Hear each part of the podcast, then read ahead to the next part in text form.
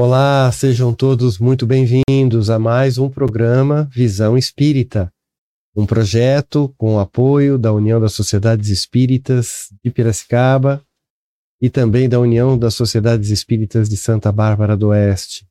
Meu nome é Francisco Mourão, sou colaborador desse programa e estaremos hoje, mais uma vez, abordando um tema relacionado a essa maravilhosa doutrina espírita para que a gente possa refletir juntos. É importante que todos vocês possam também participar, né? estejam conosco, não apenas agora, mas também compartilhem esse vídeo, uh, assinalando aí como gostou, não gostou, deixando seu comentário para que esses vídeos possam ser cada vez mais divulgados. O tema de hoje é uma continuação, inclusive, de um tema já abordado em uma oportunidade anterior. Vamos comentar sobre uma das leis morais dentro da doutrina espírita, a lei de justiça, de amor e de caridade. E para que eu possa ter a ajuda imprescindível para estudar esse tema, eu tenho aqui comigo o prazer né, de contar com a presença da minha amiga e também estudiosa da doutrina, Maria Antônia Paduan. Seja bem-vinda, Maria Antônia. Boa noite, Francisco. Boa noite, Boa noite, amigos. Boa noite aos nossos internautas e ao Sandro, que sempre está nos dando grande apoio aqui nessa. Muito obrigada. É com muita alegria que eu retorno hoje aqui no programa e, sobretudo, por darmos continuidade ao tema que nós já abordamos, né? Exatamente. Em 27 de março, março. deste ano. É um tema muito palpitante, bastante profundo. Obrigada. Imagina. Você já falou que o Sandro está conosco. Sandro, boa noite. E que você possa também é, acolher aí qualquer comentário, né, Sandro? Qualquer comentário, dúvida, para que esse programa se torne cada vez mais aí enriquecedor para todos nós, tá bom? Boa noite a todos. Não se esqueçam de, depois do programa terminar, fazer seus comentários, né? Para o conteúdo espírita ficar relevante no YouTube. É só dessa forma que o YouTube coloca os comentários espíritas, os materiais espíritas no topo. Então, façam esses comentários depois do programa. Muito obrigado. É isso aí. Maria Antônia, então em 27 de março desse ano, nós trouxemos aqui um tema intitulado Bem-aventurados aqueles que têm fome e sede de justiça. A gente tentou estudar esse tema, é um tema, assim, por esse ângulo, não muito né, abordado. Carbarchoto, eu tenho um texto específico desse trecho do, do Sermão das Bem-aventuranças, né, em que a gente começou a vamos dizer assim, escarificar, né, é, esse, esse, esse tema, né, que é um tema importantíssimo, né, e bastante interessante, né. Mas, claro, né, a gente não, não tem nunca a pretensão de esgotar nada, né, o tema, nem o estudo, né, e tanto eu como você, eu acho que a gente ficou com sede de continuar estudando, né, é, nós até dissemos, ai, que pena que o tempo está curto, A gente né? talvez Nossa, tente prolongar isso, que voltar, né? né? Para é. continuar um tema. E olha, a oportunidade surgiu. É isso aí. Eu, eu já tinha falado no programa anterior, né, que eu, já faz aí uns meses também, que no meu grupo de estudos na União Espírita, aqui de Piracicaba, a gente está estudando o livro é, Justiça Divina, e é um livro de Emmanuel que aborda justamente trechos da, do céu e inferno, né? E também tem a ver com todas essas questões de, de justiça divina. Então hoje nós vamos tratar dessa lei, que é a décima lei da lei das leis naturais, que é a lei de justiça, de amor e de caridade. Lembrando aqueles que não estão tão familiarizados com a doutrina espírita, e a doutrina espírita é a terceira consola é a terceira revelação, né? É o, é o espírito consolador. Lembrando que Moisés é considerado aí aquele primeiro que trouxe a crença no, no, no Deus único, nos deixou aí um decálogo, né, que seriam as dez leis de Moisés. Jesus vem e resume, né, para duas leis, né, e a doutrina espírita é, olha, logicamente, se debruça sobre todo, toda essa revelação anterior e Kardec organiza, né, obviamente, o que a equipe Verdade dita a ele, as leis morais em dez leis. Vamos lê-las aqui rapidamente. Primeira lei, lei de adoração. Segunda, lei do trabalho. Terceira, lei de reprodução. Quarta, lei de conservação. Quinta, lei de destruição. Sexta, lei de sociedade. Sétima, lei do progresso. Oito, lei de igualdade. Nove, lei de liberdade. E a décima, lei de justiça, de amor e de caridade. O curioso, né, Maria Antônia, é que a primeira e a última é, seria o que, que, seria o resumo da lei do Mestre Jesus, né? Amai a Deus sobre todas as coisas e ao próximo uhum. como a si mesmo, e a lei de justiça, amor e caridade seria então a segunda lei do Mestre, né? Então é muito muito interessante, né, esse olhar, né? E claro, né, cada uma dessas leis mereceria aí muitas horas, muitos programas estudando cada uma delas, elas estão muito bem aí explicadas no livro dos Espíritos. Agora, a décima lei, ela é diferente das anteriores porque ela tem ela tem três princípios, né? As outras são simples. Tem uma palavra só, é trabalho, é reprodução, é conservação, tá? A décima lei, ela não é a lei de justiça e depois a lei de amor ou a lei de caridade, não, é uma lei só. É uma lei de justiça, de amor e de caridade, né? Porque prevê que essas questões todas precisam estar juntas, ligadas, né? Não existe justiça sem amor e caridade e não existe amor e caridade sem justiça. Então é, seria essa a proposta, né, do, do programa de hoje, não é isso, Maria Antônia? Quer comentar? É, é, muito interessante, né, quando a gente observa com mais detalhe o fato da, dessa etapa dessa última lei, né, apontada por Kardec, se caracterizar com três elementos: a justiça, o amor e a caridade. Aparentemente, texto. Mas olha só, quando nós refletimos, o que é justiça? O que é amor e o que é caridade? E o que a gente vai perceber é que um depende do outro. Sobretudo porque ninguém praticaria a caridade efetivamente no sentido proposto por Jesus se não tiver amor, se não, se não for justo, porque a caridade implica em que a gente tenha o, o senso da justiça estabelecido para que desejemos realmente e que procuremos olhar para o outro. Exige de nós o olhar para o outro, porque nossa a essência da caridade é sobretudo nosso olhar para o outro. Depois nós vamos ver mais tarde lá nos últimos textos, né? Sim. Quando nós vamos é, formos ver o céu e o inferno. E naturalmente quem pratica a caridade já está investido do amor. E esse sentido da justiça aí é importante, nós já até discutimos no, no programa, programa anterior, quer dizer, como é que nós vamos praticar o amor se não tivermos o verdadeiro sentido da justiça? Mas não é a justiça humana, é a justiça divina, Sem né? Sem dúvida. E por si só é a prova da a prova do amor do Pai por nós.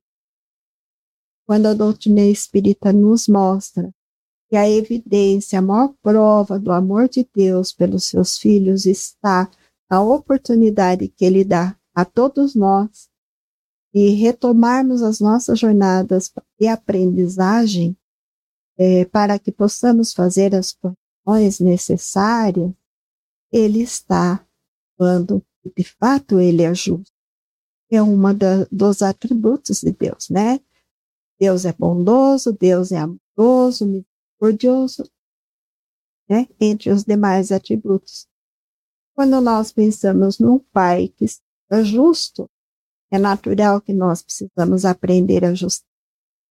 Mas não a justiça terrena, mas vida. Exatamente.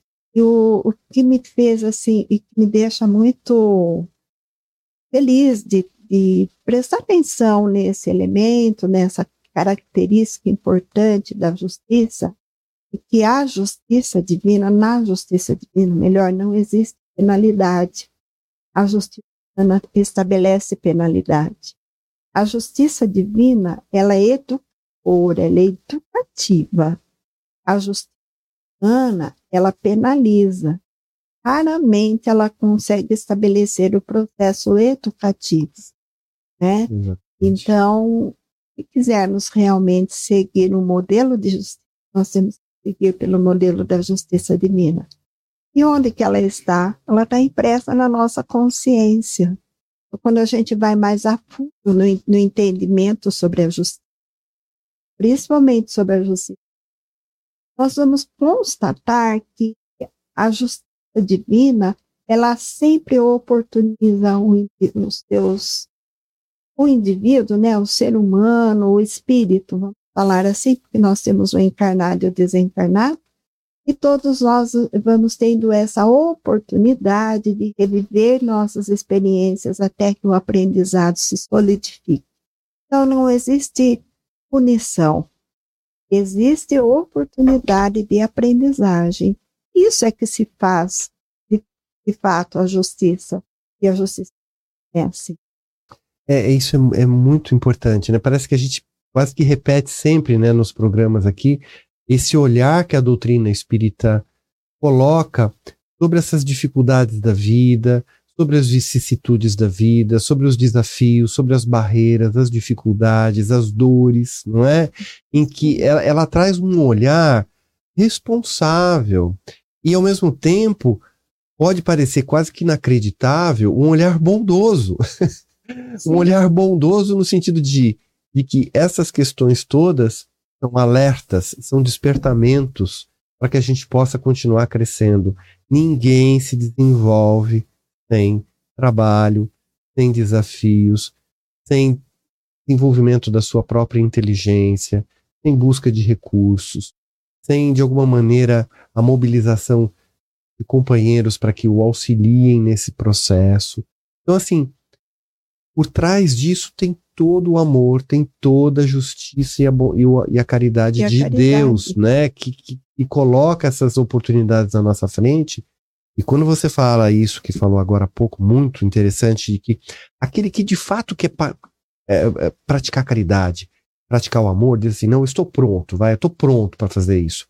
E tem que ter em si já embutido o senso de justiça tem que ter o senso, né? Essa justiça, uh, fome, sede de justiça, para quem tem curiosidade que veja o programa anterior, né?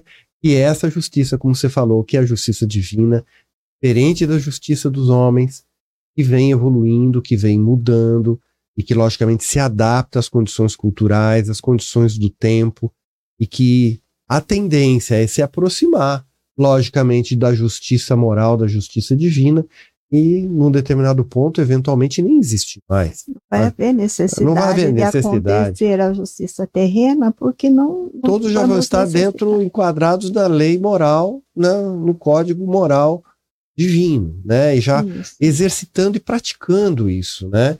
Então é uma tendência, né, Maria Antônia, né. Olha, a gente até leu duas ou três perguntas é, no programa anterior, nesse, nessa sessão do livro dos Espíritos, que se refere a essa lei natural, né? Eu acho que a gente pode até rapidamente, é, é, vamos dizer, refrescar a memória, né? Começando até talvez pela 875, em que Kardec pergunta assim: como se pode definir a justiça, né? E, e a equipe Verdade diz assim: a justiça consiste em cada um respeitar os direitos dos demais. Então, como você bem falou, né, tá muito além de uma formalidade material, não é isso? Uhum. Porque direito dos demais vai muito além daquilo que é material, não é verdade? Sim, porque é, para a gente poder pensar o que é direito dos demais, né? Direito dos demais é aquele direito que o outro tem que nós devemos respeitar da mesma maneira que gostaríamos de ser respeitados, não é? Jesus dizia isso. Se quereis saber, né, como proceder, passa para o outro. Passa para outro aquilo que você gostaria que fizesse com você. Verdade é isso, né? Então, quando nós ficarmos titubeantes, o que é justo, o que não é, Basta nós, em primeiro lugar, tomarmos cuidado de não agir e, quando agir, pensar o que fazer, como eu gostaria que fosse feito comigo. né? Exatamente. como referência para que realmente nós possamos é, caminhar mais o caminho da justiça proposta por Jesus. E como a sociedade está muito habituada, né, Maria Antônia, assim, a, a pensar só em não fazer o mal, a gente está ainda bastante ainda nesse processo de treinamento em não errar, não errar, não fazer o mal. Obviamente, a gente pensa nessa primeira metade do discurso do mestre que diz assim: não faça para o outro aquilo que o outro gostaria que fizesse para você, né? Ou, Você enfim, gostaria que, fizesse para pra você, né? Então, uma das coisas Ah. que a gente vê né, é que a gente não quer que o outro faça mal pra gente, né? Então, a primeira preocupação nossa é assim, não, não vou errar, eu vou praticar o mal com o outro, né? Só que tem uma outra coisa. Isso não é Não é, não é. Porque não basta não Não. fazer o mal, né? Aí que tá o detalhe. O outro também gostaria de receber todo o bem possível. Não é, não é que o outro não gostaria que a gente não fizesse o mal. Ele também gostaria que a gente de receber todo o bem possível. Então a gente também tem que estar nessa nesse compromisso de realizar todo o bem que estiver ao nosso, Nosso alcance o alcance. tempo todo, não é isso? E veja só como é interessante. Agora dá para entender por que, que a caridade aparece junto da justiça.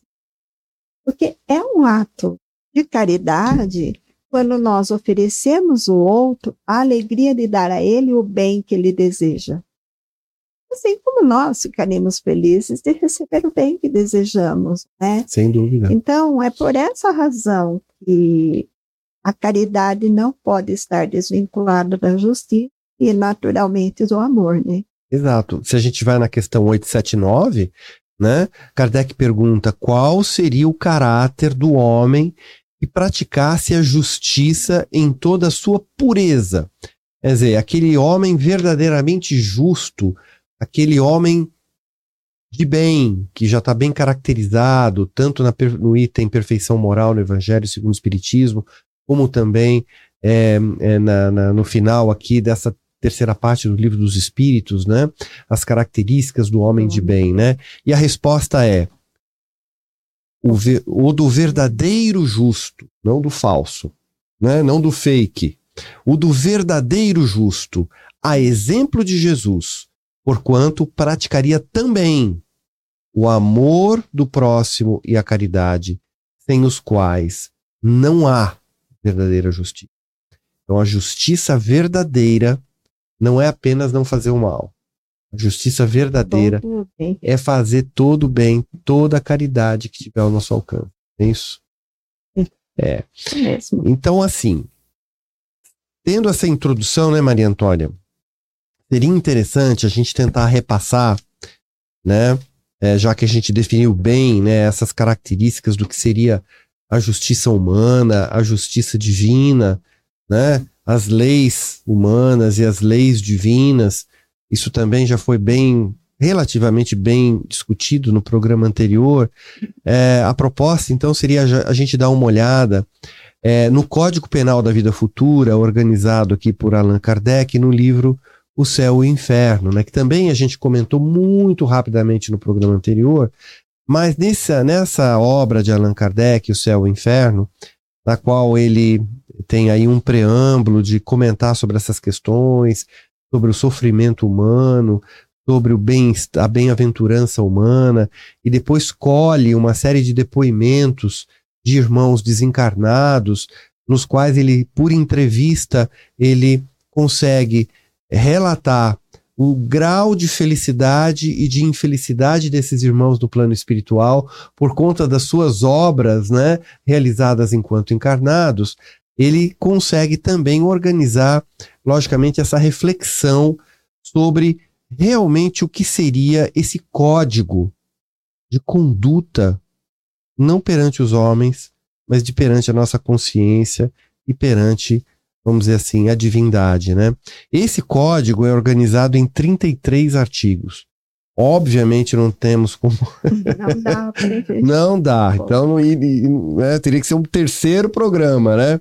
Mas Mas- eu, eu, eu acho que valeria a pena colocar aqui para os nossos ouvintes a proposta de ir lá no livro tem, tem O que. Céu e o Inferno e lê-los, porque é tão bonito e é tão profundo a análise de cada item que vale a pena ler. Cada item é. desse a gente pode ficar aqui minutos e minutos discutindo. A gente, eu selecionei alguns, né, para a gente poder dar essa curiosidade a quem está nos acompanhando de poder continuar aprofundando esse tema, né?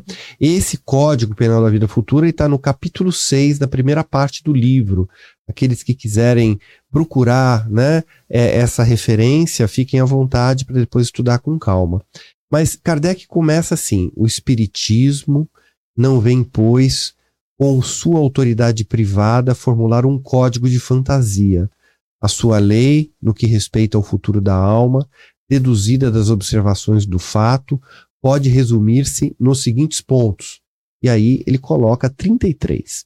Mas vamos aqui colocar só alguns, né, Maria Antônia? Uhum. E eu gostaria de talvez é, destacar o primeiro, que é a alma ou espírito sofre na vida espiritual as consequências de todas as suas imperfeições e não conseguiu corrigir na vida corporal. Portanto, né, Maria Antônia, o sofrimento é proporcional à nossa imperfeição, né?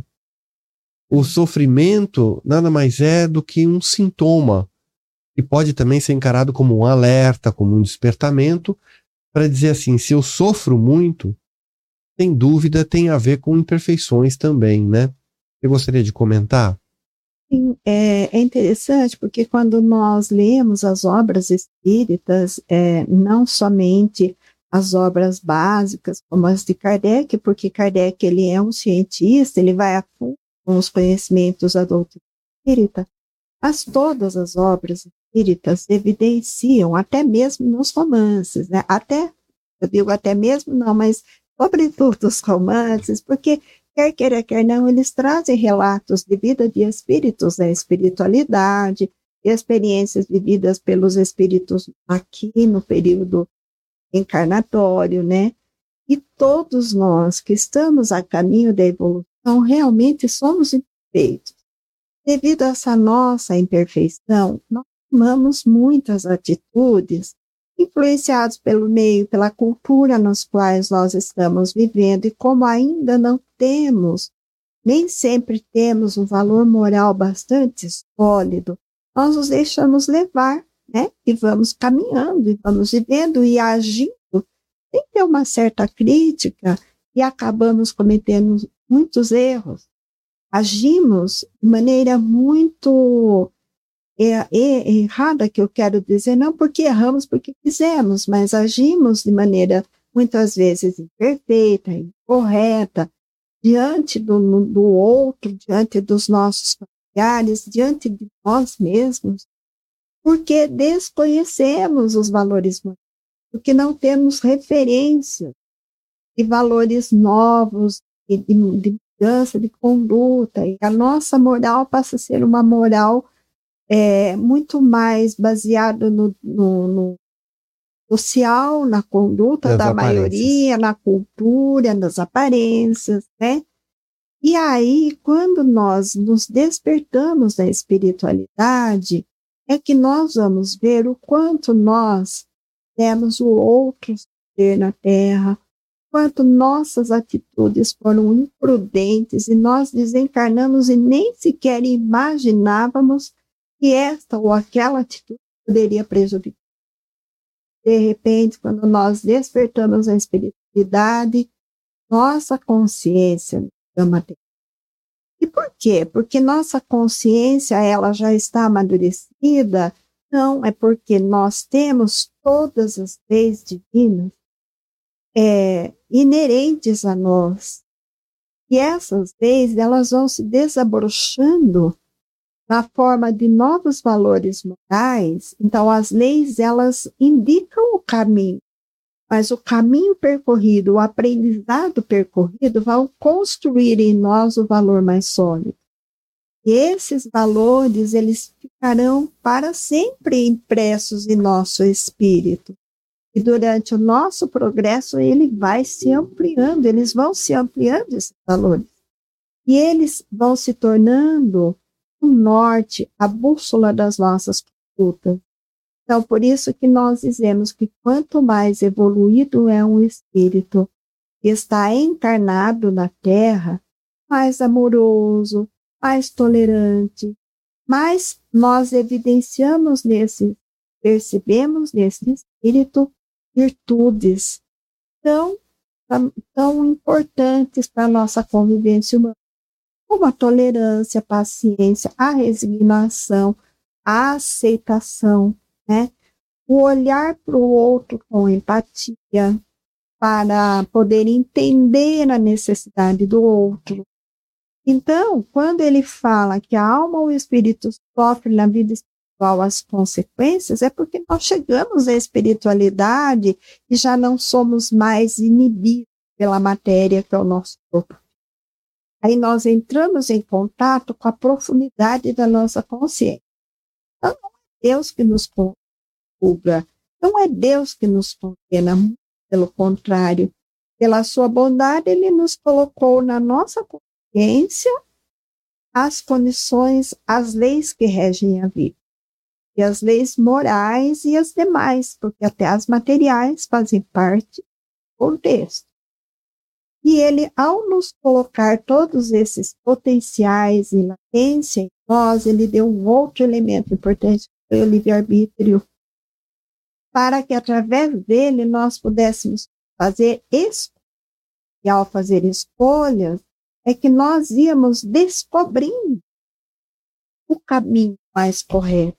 E ao descobrir o caminho mais correto, nós vamos então solidificando dentro de nós aquilo que nós chamamos valores morais verdadeiros.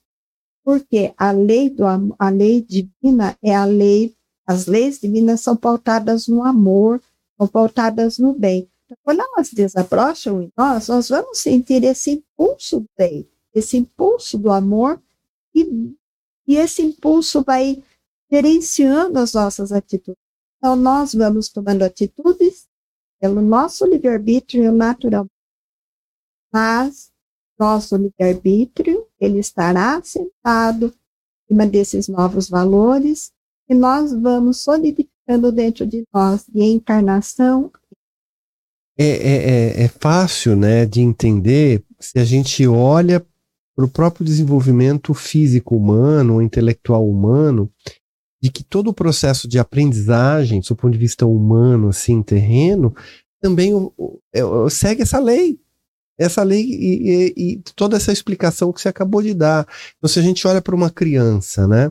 A criança é, ela não tem noção de muitos perigos, ela não tem noção de, de muitos problemas, de muitas questões, até o simples, até o simples ato de andar, caminhar, passa pela queda, né?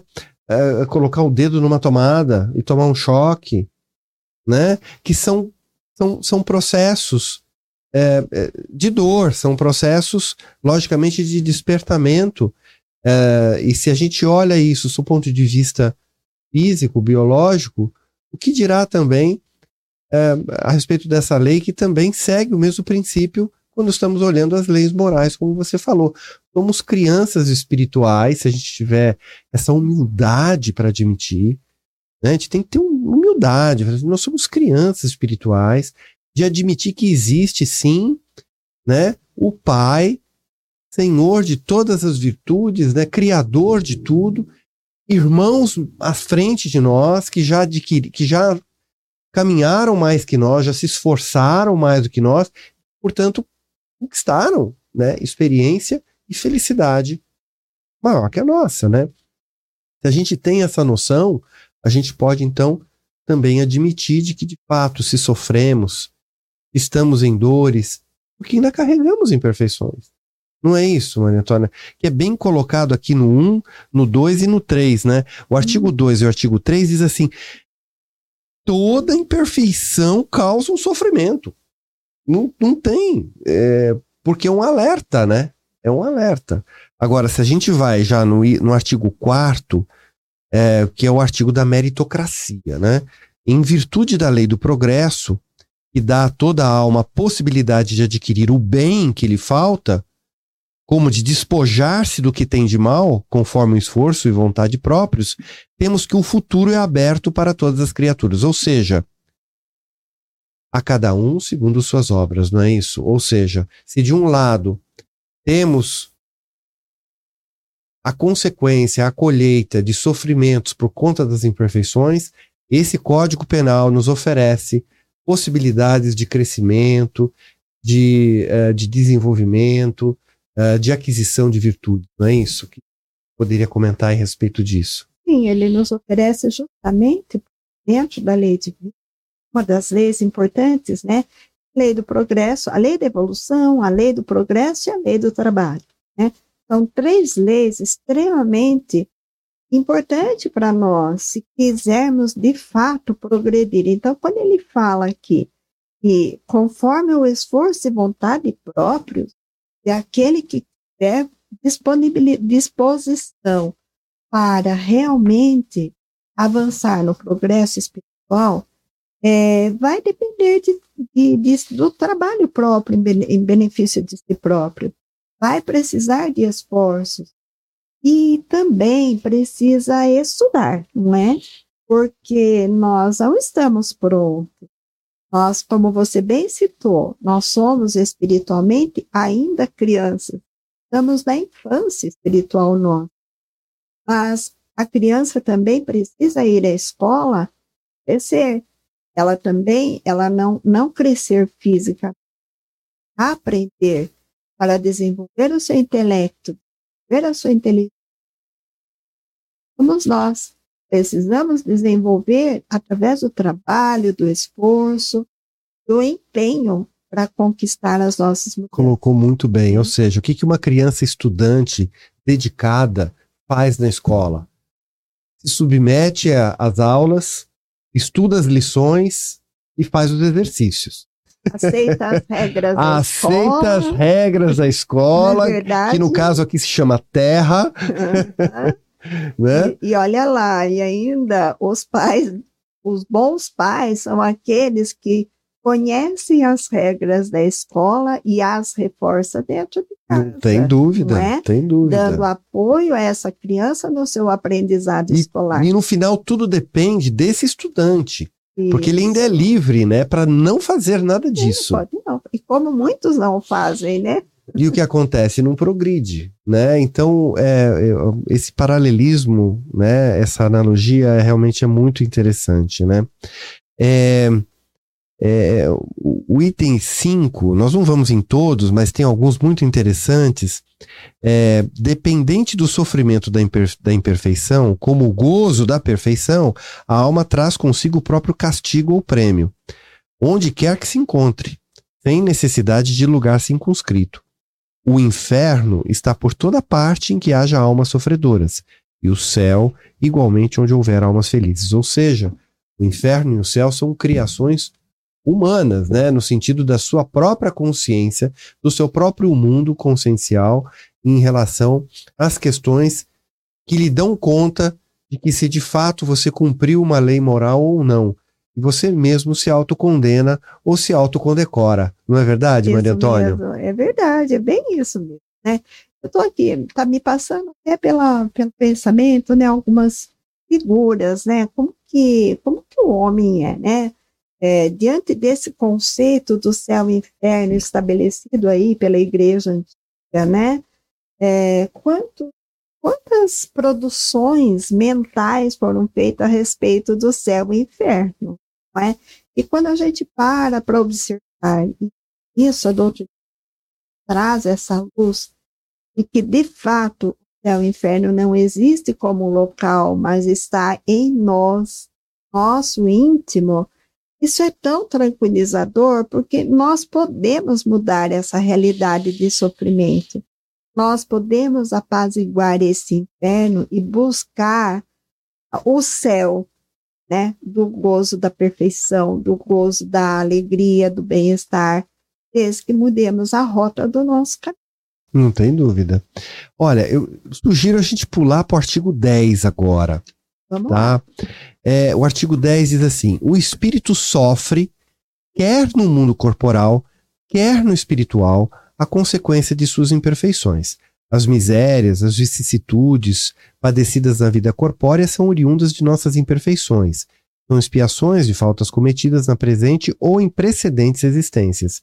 Pela natureza dos sofrimentos e vicissitudes da vida corpórea, pode-se julgar se a natureza das faltas cometidas em anterior existência e das imperfeições que as originaram. Então, assim, é muito importante a gente lembrar, né, que o espírito ele está em constante aprendizado, né, Maria Antônia, tanto no mundo espiritual como no mundo material, né? Sempre sofrendo as consequências de suas ações no bem e no mal. No mal. Verdade. Esse é um aspecto, ainda bem, né? Que nós podemos claro. viver o bem e o mal, porque é, aquilo que a gente já conquistou como bem para nós, essa, essa paz interior para muitos aspectos da nossa vida, ele, ela traz um certo equilíbrio com relação às coisas que ainda nós não conseguimos modificar, né? E o bom é que quando a gente aprende com a doutrina espírita que existem as reencarnações, que a vida não termina no túmulo, ela continua, que existe plano espiritual que todos nós vamos despertar no plano espiritual, de acordo com as condições em que nós nos encontramos no momento. Então, se nós quisermos saber como estaremos na espiritualidade quando sairmos daqui, né, regressarmos à nossa casa, como nós encontraremos a nossa casa? A casa espiritual será aquela conforme forma de viver e de se viver aqui bem.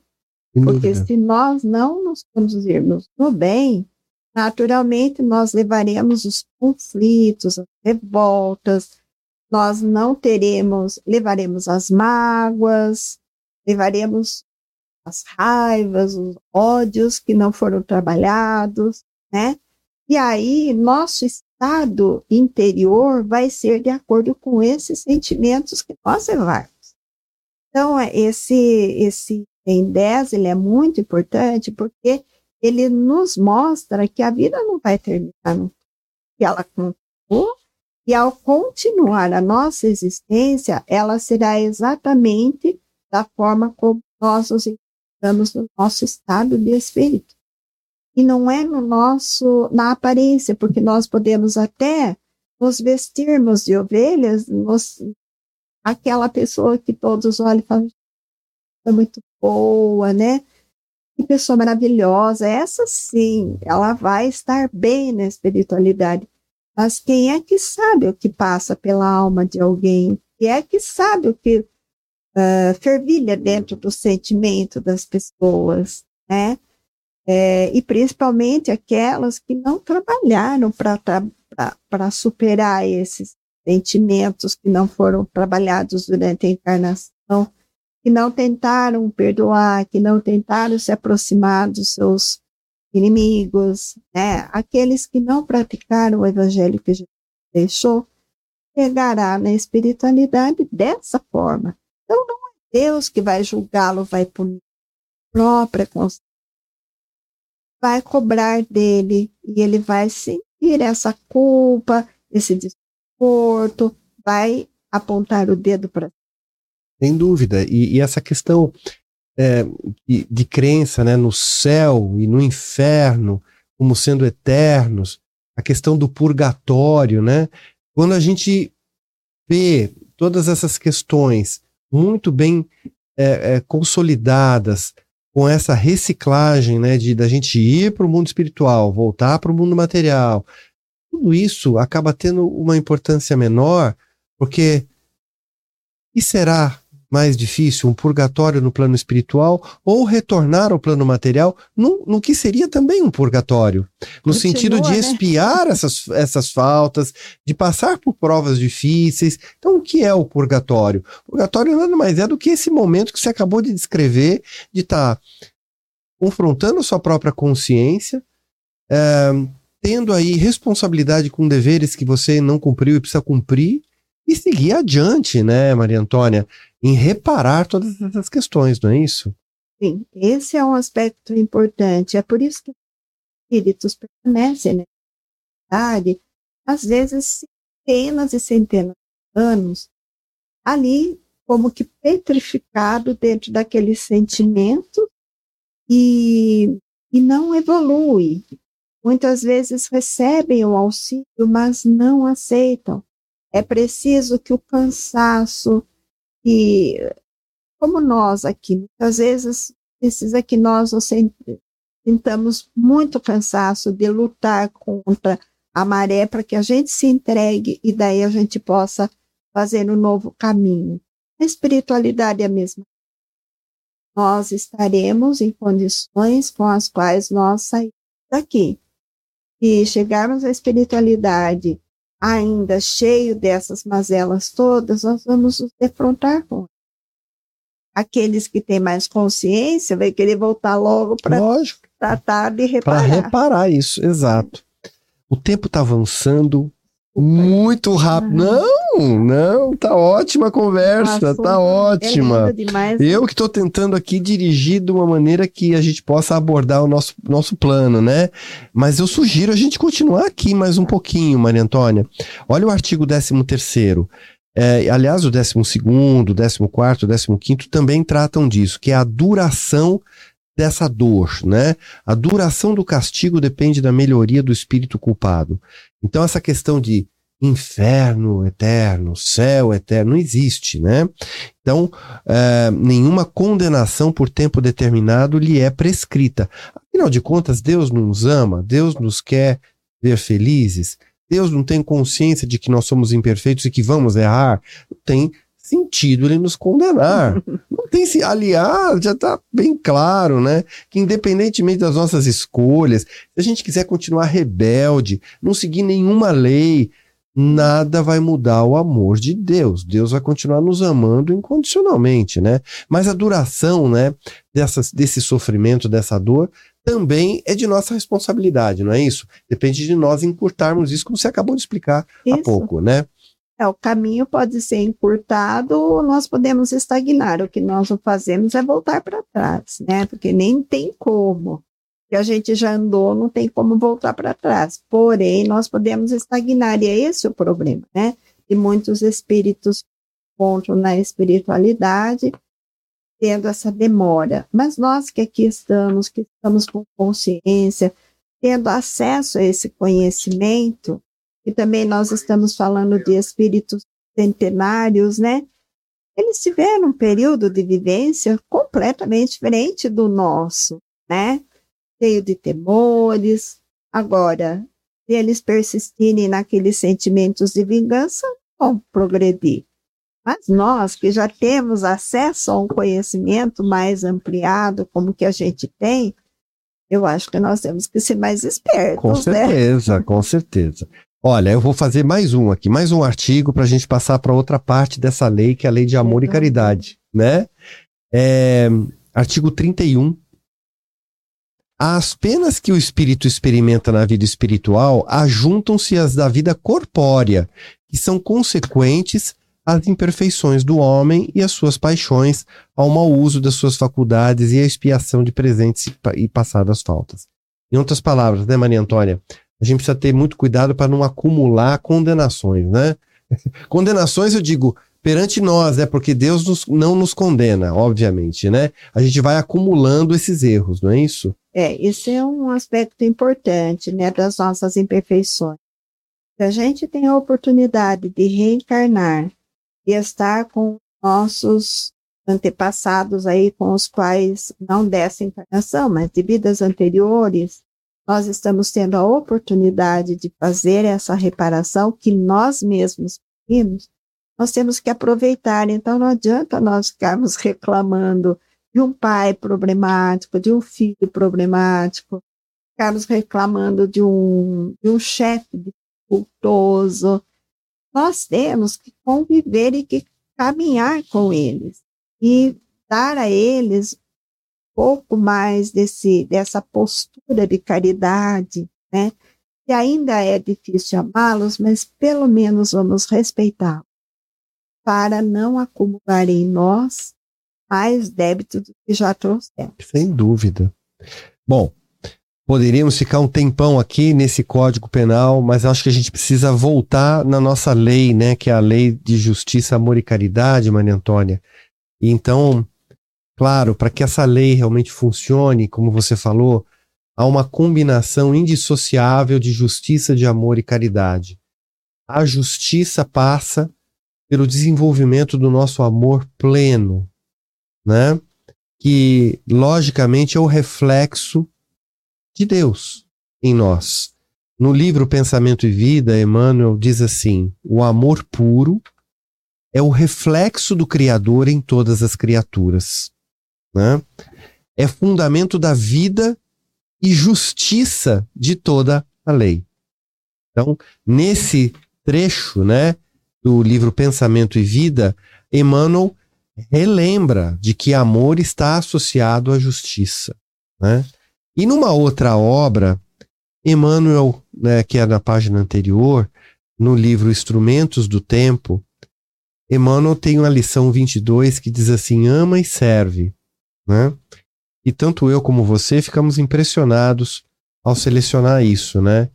Porque, acima de tudo, o amor verdadeiro é aquele amor em trabalho constante. É o amor que serve, é o amor que realmente está à disposição dentro de toda uma rede da criação.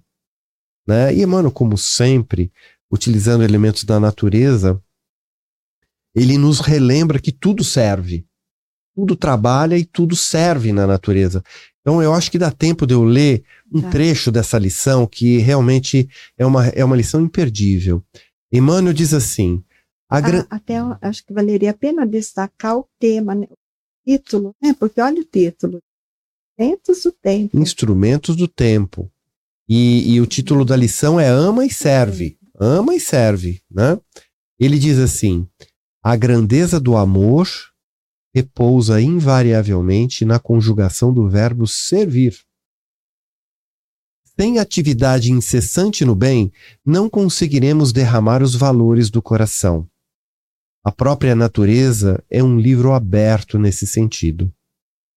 Tudo em torno de nós é um cântico de trabalho em doações da eterna bondade e se evidencia no mundo de mil modos diferentes em cada instante de nossa vida. Por amar, em nome do Pai misericordioso, serve o sol, sustentando todas as criaturas. Serve o chão, nutrindo a sementeira. Serve a nuvem, criando a chuva benéfica. Serve o vento a serviço de abençoadas fecundações. Serve a árvore para que o bem-estar do homem se consolide. Serve a flor, preparando a colheita. Serve a fonte, socorrendo a terra necessitada. Serve a pedra, garantindo a segurança do lar. Serve o pássaro, cooperando com o lavrador. Serve o mar, serve o rio, serve o adubo, serve o fogo. Forças de Deus, amparando a humanidade, ajudam em silêncio, sem retribuição e sem queixa. Tudo porque o divino amor é devotamento, carinho, providência, abnegação. Se desejas partilhar o concerto das bênçãos divinas, ama e serve, sem cogitar de ser amado e sem a expectação de ver-se servido. Quem ama realmente nada pede, nada reclama, nada exige e nada procura, senão a alegria do objeto amado, para que o amor se estenda a multiplicar-se soberano e sem fim. Enquanto esperas o manto ilusório das considerações humanas, teu amor sofre a vizinhança da vaidade. Enquanto aguardas a compreensão dos, orto, dos outros, o teu amor experimenta a inquietante aproximação do egoísmo. Ama simplesmente. Ajuda sem paga. Dá sem reclamação. Auxilia sem exigência. E servindo cada vez mais, será um dia surpreendido em pleno campo de trabalho pelo Divino Superior, que te converterá com a luz em nova luz para a terra e para os céus. Emmanuel. Maravilhoso, é. Não é só ele, ele é maravilhoso em todos, né? Porque mensagem tão profunda e expressa de uma maneira tão poética, e palavras mais bonitas ao papel. E, e o, que é, o que é interessantíssimo, né, Maria Antônia, é que justiça está tá, tá permeado aqui, está intrínseco aqui. Nós entendemos que somos criaturas, estamos sujeitas a uma lei, né? E essa lei prevê que devemos auxiliar uns aos outros, dar o melhor de nós uns aos outros. Por que nós nos revoltamos em não seguir a lei se toda a criação segue? Né? Então aqui Emmanuel dá pouquíssimos exemplos, mas à medida em que a gente vai pensando, desdobrando nosso pensamento, a gente fala, pô, a natureza inteira serve. A natureza inteira ama. Do seu modo de ser, ela ama. Então não há como a gente não ser justo e não seguir a lei de justiça, a gente também não amar. E dirá nós, que já somos dotados de livre-arbítrio, de decisões, de consciência, de tantas outras coisas, não é isso? Intelecto, Intelecto pode assimilar e responsabilidade. né? Ter noção da responsabilidade bem nós precisamos é da nossa, é da nossa. É, meus filhos não sei se estão me ouvindo agora, mas eu, eu tinha um, um, ditado, assim, uma brincadeira, quando eles eram pequenos, é, sempre ter assim um trabalho colaborativo em casa, né? Eles prestavam atenção naquilo, e criança sempre mais acomodada, né? Eles eram crianças assim, às vezes eu falava assim, vai lá, traz uma colher que está faltando aqui na mesa, alguma coisa assim, né? E eu, eu desenvolvi uma frase, diz assim, Tenha prazer em servir. Desenvolva o prazer de servir. Tenha o privilégio de ter o prazer em servir. Porque à medida que a gente vai servindo, a gente vai colaborando, a gente vai vendo que isso nos dá prazer, porque a gente se sente útil, a gente se sente inserido dentro de um processo. Não é isso, Maria Antônia? Sim. Integrado, não é? Verdade, é bem lembrado, né? Porque nós muitas vezes nos sentimos tão isolados de mas por que nos sentimos isolados? Porque nós não nos incorporamos no ato de E aí que hum. tá, né? O outro é um instrumento necessário para que a gente se desenvolva. E a gente fica preocupado em que o outro se desenvolva o tempo todo, né? Não, o outro precisa desenvolver, o outro precisa. Não. Aliás, tudo que a gente, muitas vezes, né?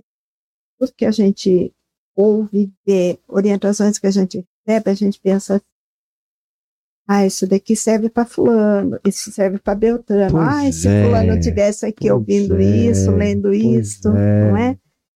Realmente, eu acho que a proposta da doutrina espírita é né? nós nos esforçarmos para a nossa autotransformação, para a transformação não há dúvida. Até, há, há, assim, dissertações lindíssimas na doutrina. Leon Denis fala muito sobre o amor. Mas eu queria, antes da gente passar para a segunda terceira parte da nossa lei, que é a lei de caridade, né? Na página 2 do nosso roteiro, Maria Antônia, é, tem a primeira frase aqui que está colocado por esse espírito, que é o espírito Sanson, que é o ex-membro da Sociedade Espírita de Paris.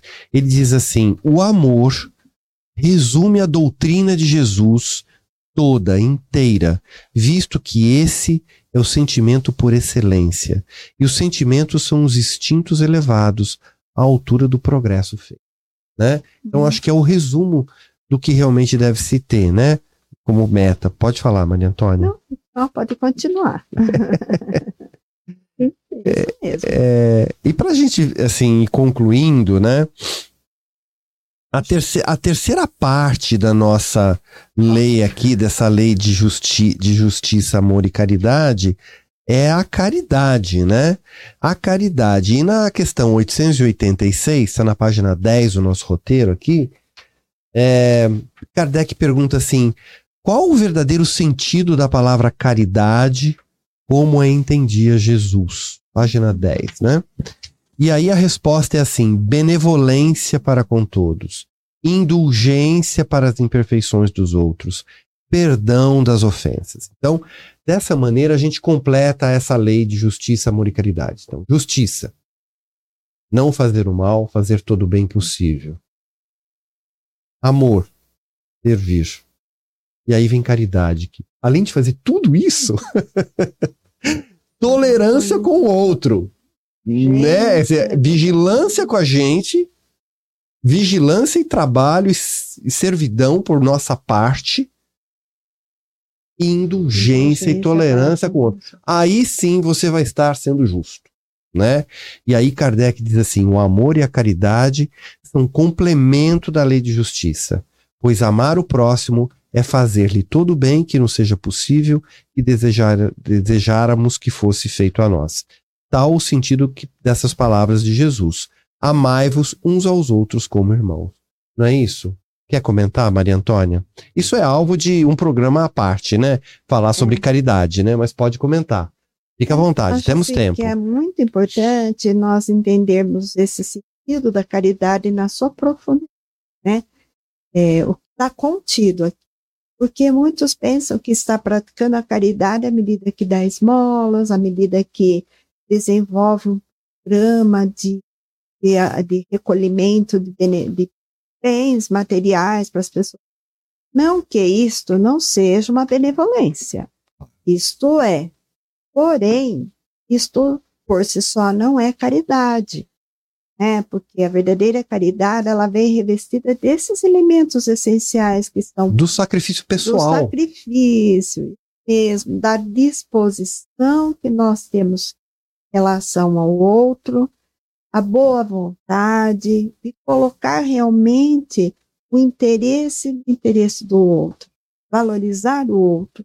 Isso me faz lembrar tanto Teresa de Calcutá, né? Ela, a gente teve nela um modelo de, de prática da caridade vivida ali no seu dia a dia, mas não essa caridade material, mas é a caridade que resgatava a dignidade do. Sem né? dúvida. E, então, quando ele fala que o amor e a caridade são o cumprimento da lei de justiça, pois o amor ao pró, amar o próximo é fazer-lhe todo o bem, nós, que não seja possível. É aquele resumo que você fez, né? Uhum, uhum. Então, você ama quando você serve, uhum. ou quando você faz todo o bem possível, né? Uhum. E, e aí você pratica a caridade na sua amplitude, na sua profundidade, porque muitas vezes nós estamos praticando a caridade sem dar nada material, apenas olhando para o outro, ouvindo aquele que está precisando no momento mais que difícil. essa é a mais preciosa né? das caridades, é, é a mais Aquilo valiosa. que a gente esconde dentro de nós mesmos para poder ouvir, acolher, sentir o que o outro de fato precisa. E a caridade completa tem indulgência, né? Por conta da necessidade que Sim. nós já vemos em nós e também precisarmos dessa indulgência. Entendemos que nós também somos imperfeitos, que nós também erramos, né? Então, se de fato, vamos lá lembrar Jesus, faça para o outro tudo que queriam que fizesse para você, eu também quero indulgência, eu também quero um pouco de tolerância das minhas falhas. Então, a caridade tem que ter indulgência embutida nisso, não é isso, Sim. Maria Antônia? Porque se nós não formos indulgentes, nós também não seremos capazes de praticar a caridade, porque quando nós reconhecemos que o outro tem imperfeições, porque nós também temos e nós aceitamos a imperfeição do outro, fica mais fácil estar com ele, caminhar com ele, ajudá-lo. Sem dúvida, não sem é? dúvida. Porque a gente sabe da nossa também. Sem dúvida. E a gente gostaria de ser entendido e no momento difícil alguém caminhar conosco, apesar dos nossos. Sem dúvida. Olha, o tempo voou, mas eu acho que a gente cumpriu nossa tarefa. Eu acho que a gente pode ir caminhando para o final. Nós temos um recado ainda para dar aqui. A, a minha sugestão, Maria Antônia, é a gente ir fechando o nosso assunto hoje lendo um trecho do capítulo 13 da primeira carta de Paulo aos Coríntios. Ah, muito bem. Vamos. Vamos. O um livro e o capítulo. O qual? do qual texto? Pode falar. Qual seria? Ah, o último. Não, deixa eu ver aqui, não sei qual. Fala para ele nos dizer aqui. É o sentido da caridade, deve ser. Ah, é livro, é livro, é, Evangelho segundo o Espiritismo. É, o, o, a questão 886 está é, tá no é livro, dos, livro dos espíritos, espíritos, que é qual o verdadeiro sentido da palavra caridade, isso está no livro dos espíritos. E também se repete no Evangelho. Repete tá? no Evangelho. benevolência para. É, é. Mas enfim, eu acho que agora a gente pode ir chegando aqui à conclusão da nossa tarefa de refletir sobre esse tema, lendo um trecho muito conhecido do capítulo 13 da primeira carta de Paulo aos Coríntios, em que Paulo fala sobre caridade.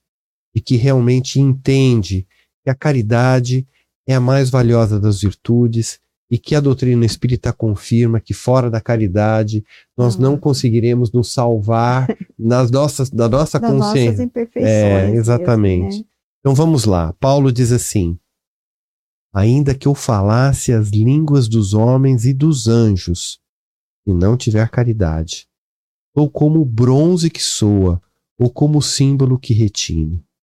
Mesmo eu tivesse o dom da profecia e conhecesse todos os mistérios e toda a ciência, mesmo que tivesse toda a fé, a ponto de transportar montanhas, e não tiver caridade, não sou nada.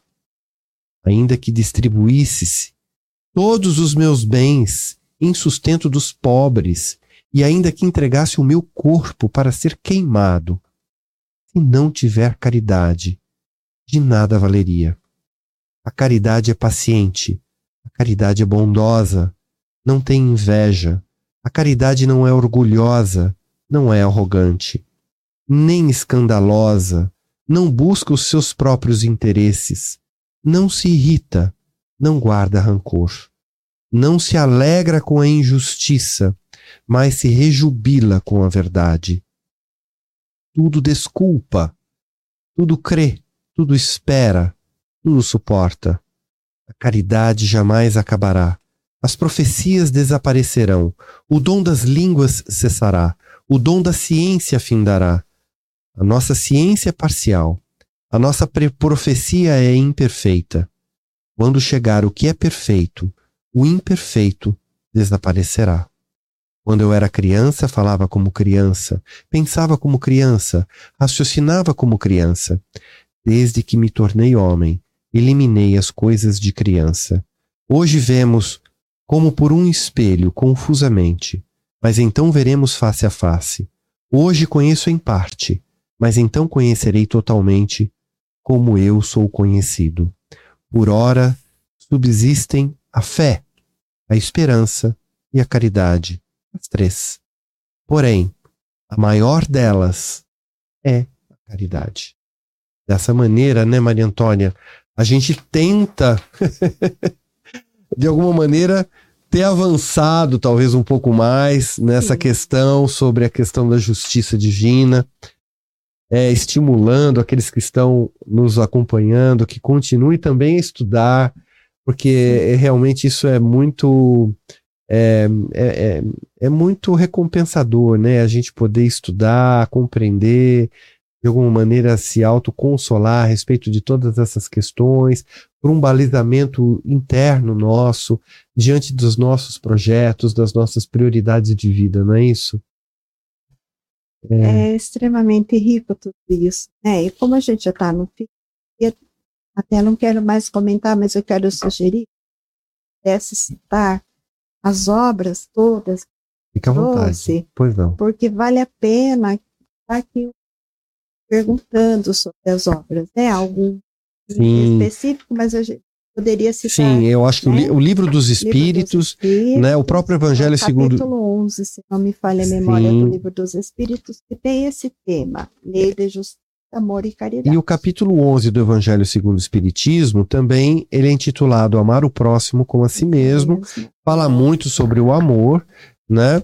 Nós temos diversas obras de Emmanuel, aqui eu citei o Instrumentos do Tempo, a lição 22, intitulada Ama e Serve, o livro Pensamento e Vida de Emmanuel, na lição 30, intitulada Amor, É, se, uh, há outras obras, mas nós também ficamos bastante tempo aqui debruçados sobre uma outra obra de Kardec, que é O Céu e o Inferno, né? No qual aqui existe aí o Código Penal da Vida Futura, que também é uma obra muito importante de referência. E a carta de Paulo, inclusive, é fácil de encontrar claro, no Google, né? Claro, porque faz parte do Evangelho. Parte do do Evangelho. É isso mesmo. E para concluir, né, Maria Antônia, lembrando que nessa semana tem essa ó, essa próximo domingo, é né? esse espetáculo teatral intitulado Além da Vida, que é um com base né, na obra de Chico Xavier.